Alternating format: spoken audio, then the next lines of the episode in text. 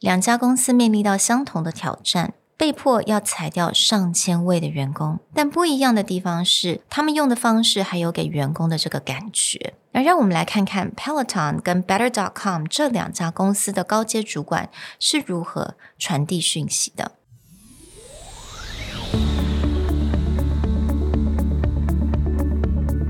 Hello，欢迎来到 Executive Plus 主管与沟通力的 Podcast。I'm Sherry, an educator, certified coach, and style enthusiast. 我相信专业有效的沟通是语言跟逻辑的完美结合。 And I'm Nick, a startup consultant, corporate trainer, and late night gaming junkie. I believe great communication requires the right mindset and solid frameworks. 我们希望带给大家职场英语的技能、跨文化沟通技巧与其他能帮助您成为出色领导者的工具。 Join us each week as we share our experience, research, and methodologies to take your communication and language skills from good to great.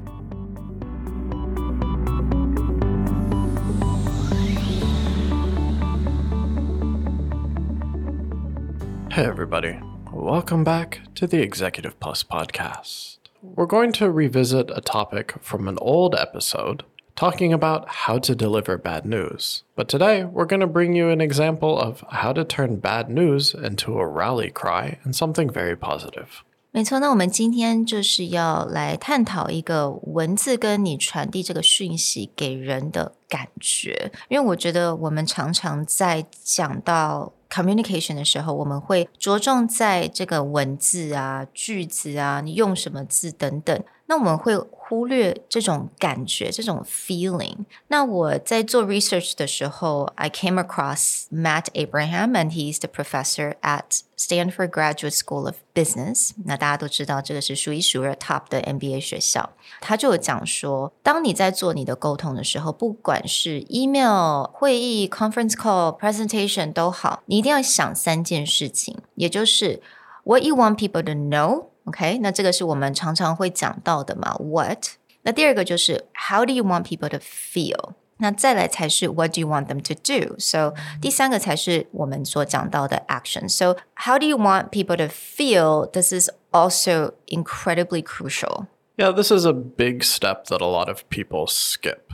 So, when Presentality developed our own methodology, the core methodology, the first C of core was connect. And we actually spend a lot of time on getting people to answer this question because most people just think about what do I want to say?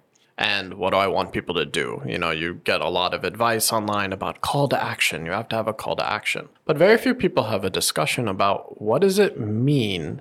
What do I want people to feel? How do I want them to walk away? Do I want them to be excited? Do I want them to be inspired? Do I, I want them to take it seriously? And this is true across your emails, your copywriting, even like the tone of your website. So mm-hmm.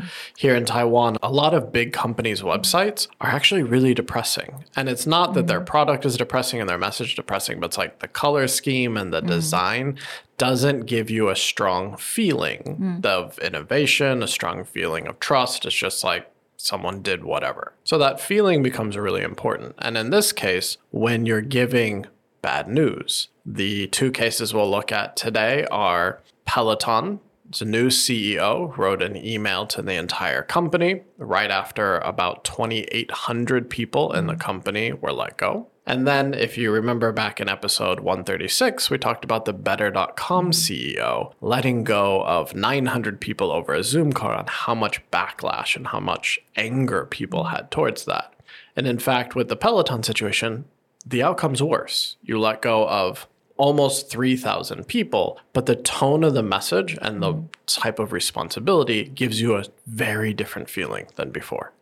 那我这边稍微给大家一点点 background information。我觉得 Peloton 可能在台湾还没有那么的有名，因为尤其是 COVID 的那个时候，他们整个是爆红，因为大家在国外他们不能够去健身房，所以他们每家里面很多人人人就有一台 Peloton，就是跑步机，right？And 而且他们还有那种 lesson。I think they they have like a built-in lesson。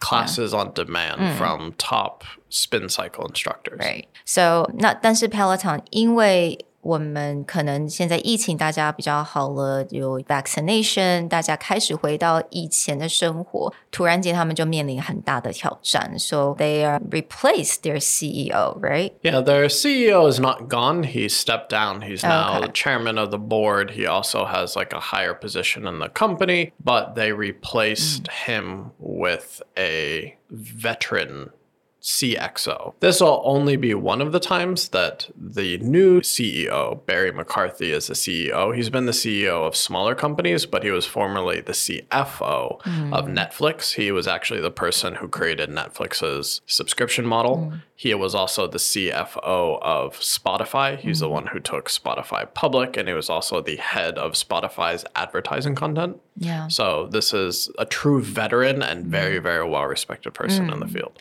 也听说他是一个非常厉害的角色，他通常把一个公司可能快要在边缘的公司，然后突然间就可以把他们变成一个非常家喻户晓。其实，you know, I have Netflix, I have Sp- Spotify, and I'm sure a lot of you guys do as well. 但我们今天最主要是来看这位 CFO，呃，之前的 CFO，现在的 CEO 啊、Barry McCarthy，他所写的一封 email，而且是他给所有员工。那因为了这个裁员，他就写了一封 email 给这些就是 Peloton 所有的员工。那我们就把他其中的几段，我们就把它截下来，尤其是在他在讲这个很不好的。消息，like 我们所谓的 bad news，you know，也就是裁员。为什么裁员？他们碰到什么的状况？那他在形容这一些事情的时候，他给这种看的读者的感受是非常不同的。 So Barry's email has a really powerful section where he talks about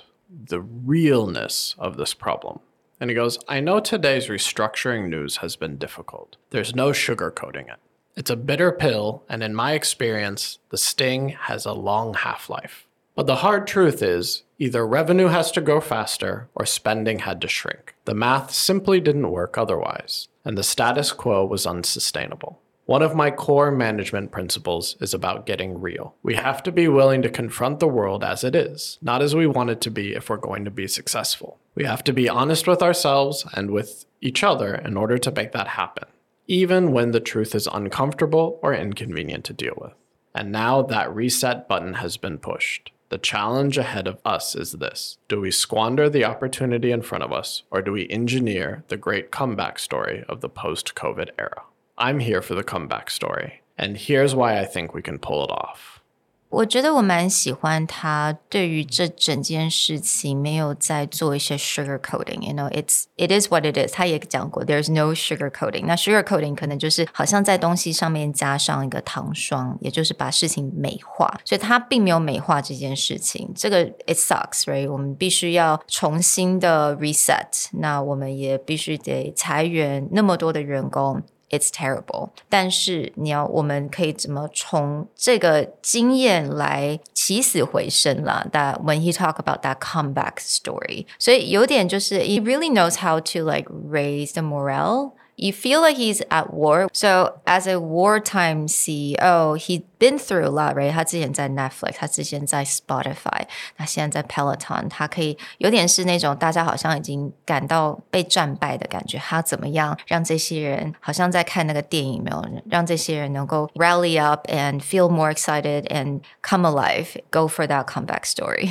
Yeah, it definitely feels like that big movie speech at the climax where the general's standing on the hill and Yeah. trying to get I'm everyone thinking about- is it through. Braveheart? Yeah, Braveheart, right. And you brought that up, wartime CEO. He was actually a wartime CFO again. Hmm. But the reason why this becomes very powerful is his backstory is not he ran very successful companies. Hmm. When he joins Netflix, Netflix is about two months from closing its doors forever. They're still doing pay as you rent DVDs. Mm, he's the guy who that. turns it into a subscription service. And he's also the guy that helps build the business model for them to create subscription content and their own content. Mm.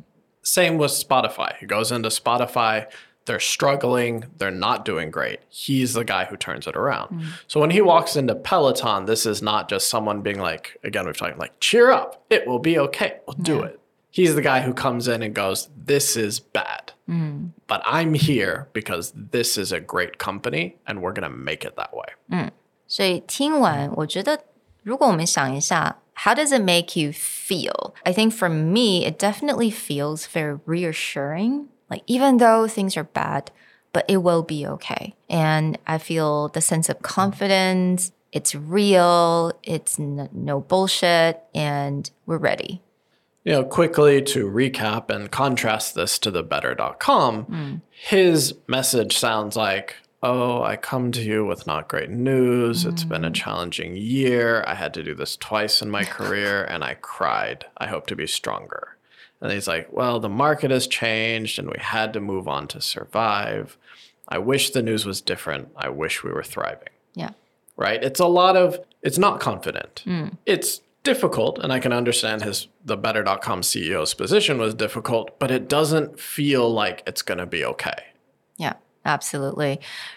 And also，这一位 Better.com 的 CEO，之前我们有讲过嘛，他并没有去讲说他做了哪一些事情来预防这件事情会发生，or what he tried previously in order to avoid this mass firing. He didn't talk about any of that. He just quickly go into, you guys will not be part of the Better.com, and you're gonna get an email from the HR, and that's it. Yeah, that responsibility again, he kind of moved. Mm. It's like HR's problem to deal with you now, but also it's just like, oh, it's the market's fault. Now, again, the Barry McCarthy does bring up the market, that mm. the math didn't work out.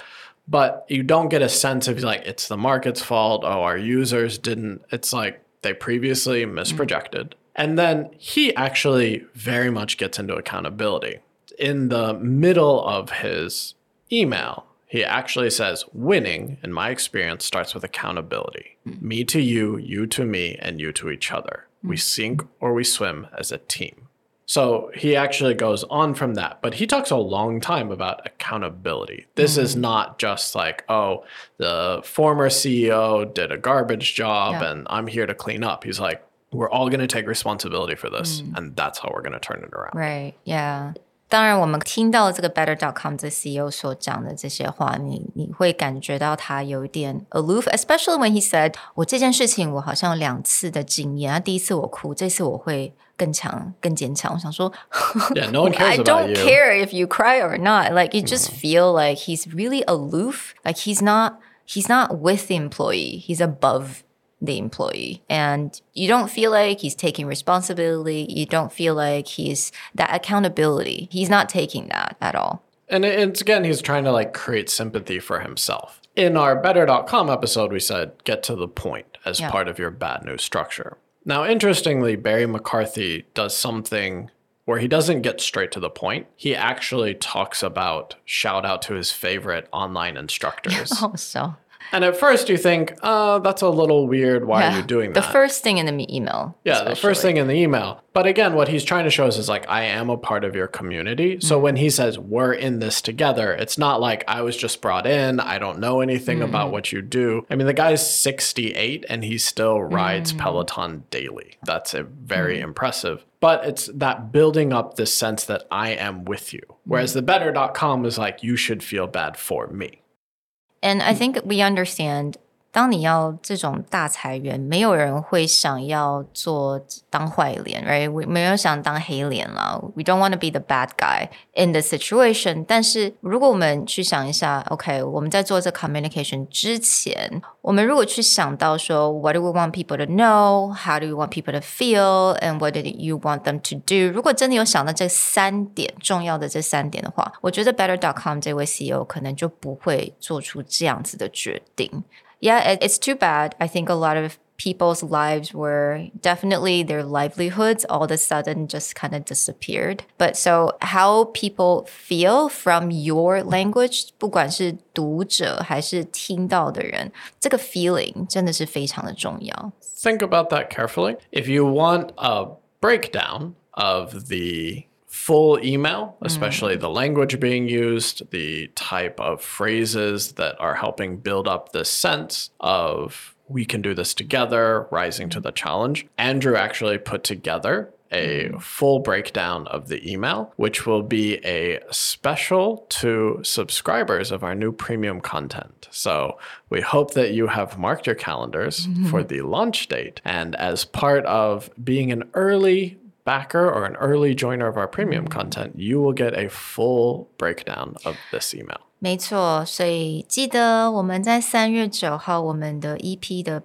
baby 就要诞生了，终于要诞生了。那只要你有 subscribe 是我们的订阅者的话，你可以得到一些非常不同的，比如说像这样子的 content Peloton，那这是 CFO 发出来的 email。那当然这种东西，我们希望能够在事情发生大概两个礼拜中，我们就能够把它做 full analysis，right？然后还有提供给大家这些很好的一些 lessons，因为这个是很也算是一个新闻的一种，我们必须要在时间抓紧这个时间，so 这个我们就会提供给我们的 subscribers。Really hope you guys looking forward to that. And we'll talk to you soon. Bye.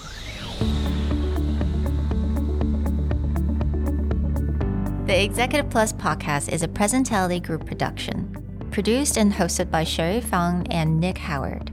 You can search us on Facebook, 主管英文 Executive Plus. You can also find us on Instagram, Communication R&D, and email us at sherry at epstyleplus.com.